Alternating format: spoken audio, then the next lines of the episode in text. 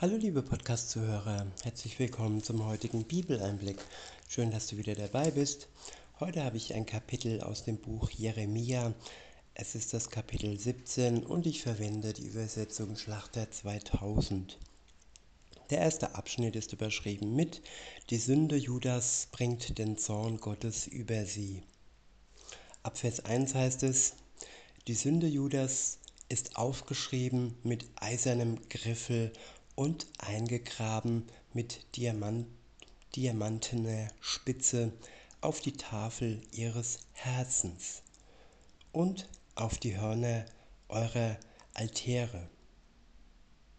Ja, die Sünde ist unauslöschbar für den Menschen.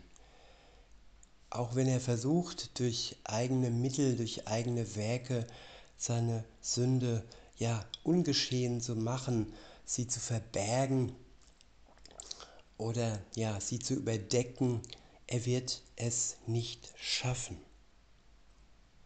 Er schafft es nicht ohne Gott, ohne Jesus, der dieses Problem erkannt hat und der einen Ausweg aus dieser unheilsamen ähm, ja, aus diesem unheilsamen Leben für die Menschen geschaffen hat.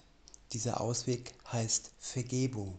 Vergebung durch den Glauben, durch seinen Tod am Kreuz, aus reiner Gnade heraus, nicht durch unsere Werke, nein, einfach weil er uns liebt. In Vers 2 heißt es, wie sie an ihre Kinder gedenken, so auch an ihre Altäre und ihre Astaten bei den grünen Bäumen auf den hohen Hügeln. Du mein Berg in der Landschaft, deine Habe und alle deine Schätze will ich zur Beute preisgeben. Deine Höhen um der Sünde willen in deinem ganzen Gebiet. Ja, um der Sünde willen wird alles preisgegeben, das uns wert ist, das uns etwas wert ist.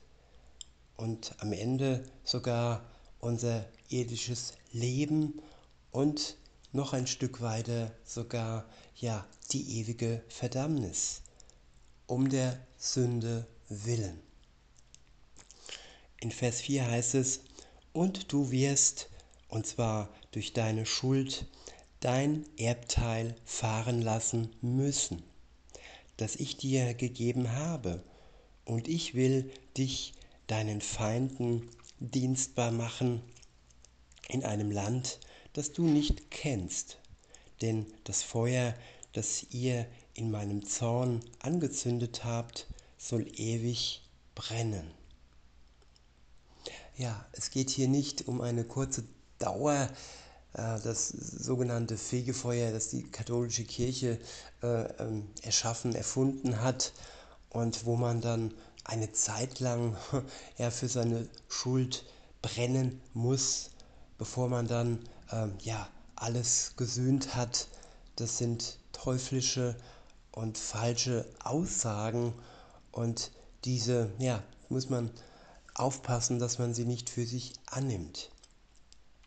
Es gibt nicht eine kurze Zeit der Sühne, des Brennens, entweder ewige Verdammnis oder ewige Glückseligkeit. Und wer vor dieser Wahl steht und die Möglichkeit hat, ewige Glückseligkeit bei Gott zu bekommen, ja, der ist klug und der ist ja reich zu schätzen, wenn er dieses Geschenk der Gnade Gottes annimmt. Es ist ein Geschenk und er muss nichts hinzutun. Es ist alleine äh, nötig, dass wir unsere Schuld anerkennen, dass wir Buße tun für das, was geschehen ist.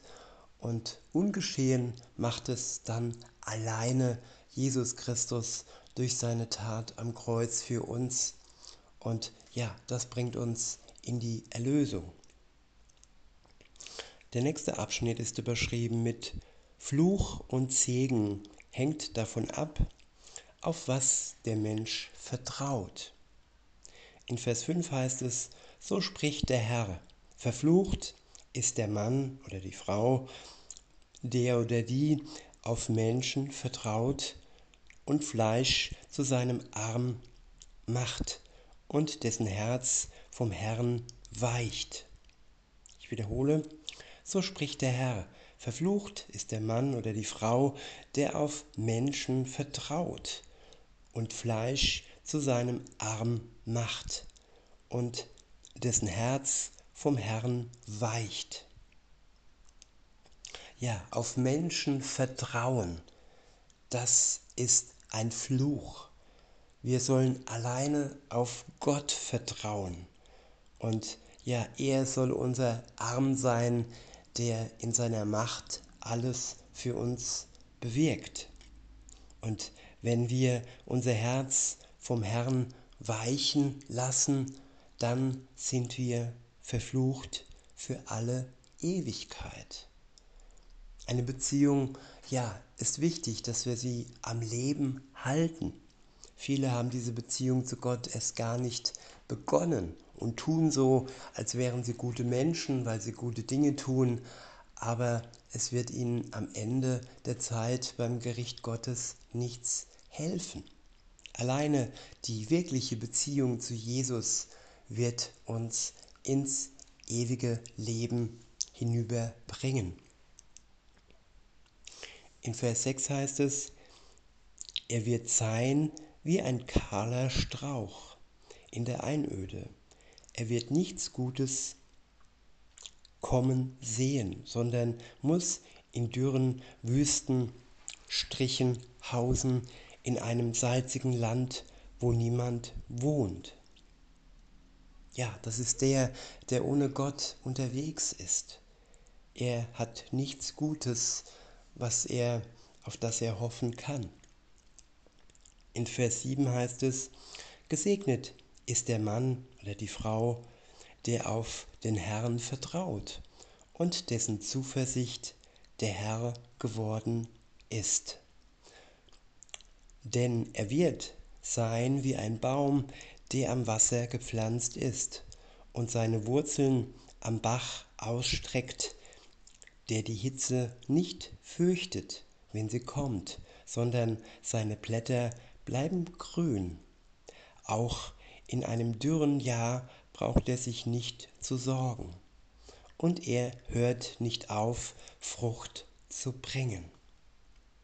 Ja, durch die Verbindung zu Gott, durch seinem lebendigen Wasser, zu seinem Wort, durch seinen Geist werden wir dauerhaft Frucht bringen im Leben, bis Jesus wiederkommt und wir dann ja die Früchte unseres Lebens eintauschen werden und die Belohnung für unsere Frucht von ihm bekommen werden.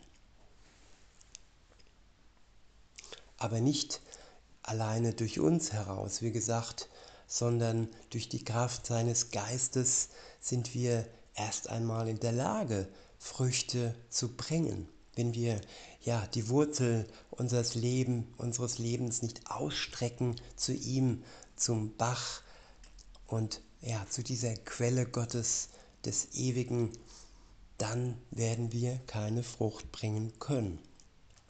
In Vers 9 heißt es, überaus trügerisch ist das Herz und bösartig. Wer kann es ergründen? Ich, der Herr, erforsche das Herz und prüfe die Nieren, um jedem Einzelnen zu vergelten, entsprechend seinen Wegen, entsprechend der Frucht seiner Taten. Wie ein Rebhuhn das Ei brütet, die es nicht gelegt hat, so ist, wer ein Vermögen erwirbt, aber nicht auf rechtmäßige Weise. In der Mitte seines Tage, seiner Tage muss er es verlassen und an seinem Ende ist er ein Narr.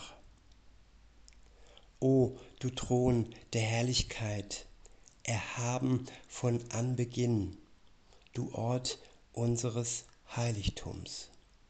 Herr, du Hoffnung Israels.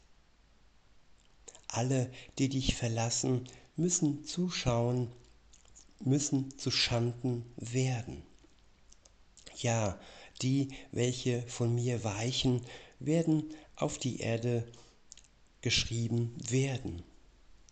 Denn sie haben den Herrn verlassen, die Quelle lebendigen Wassers.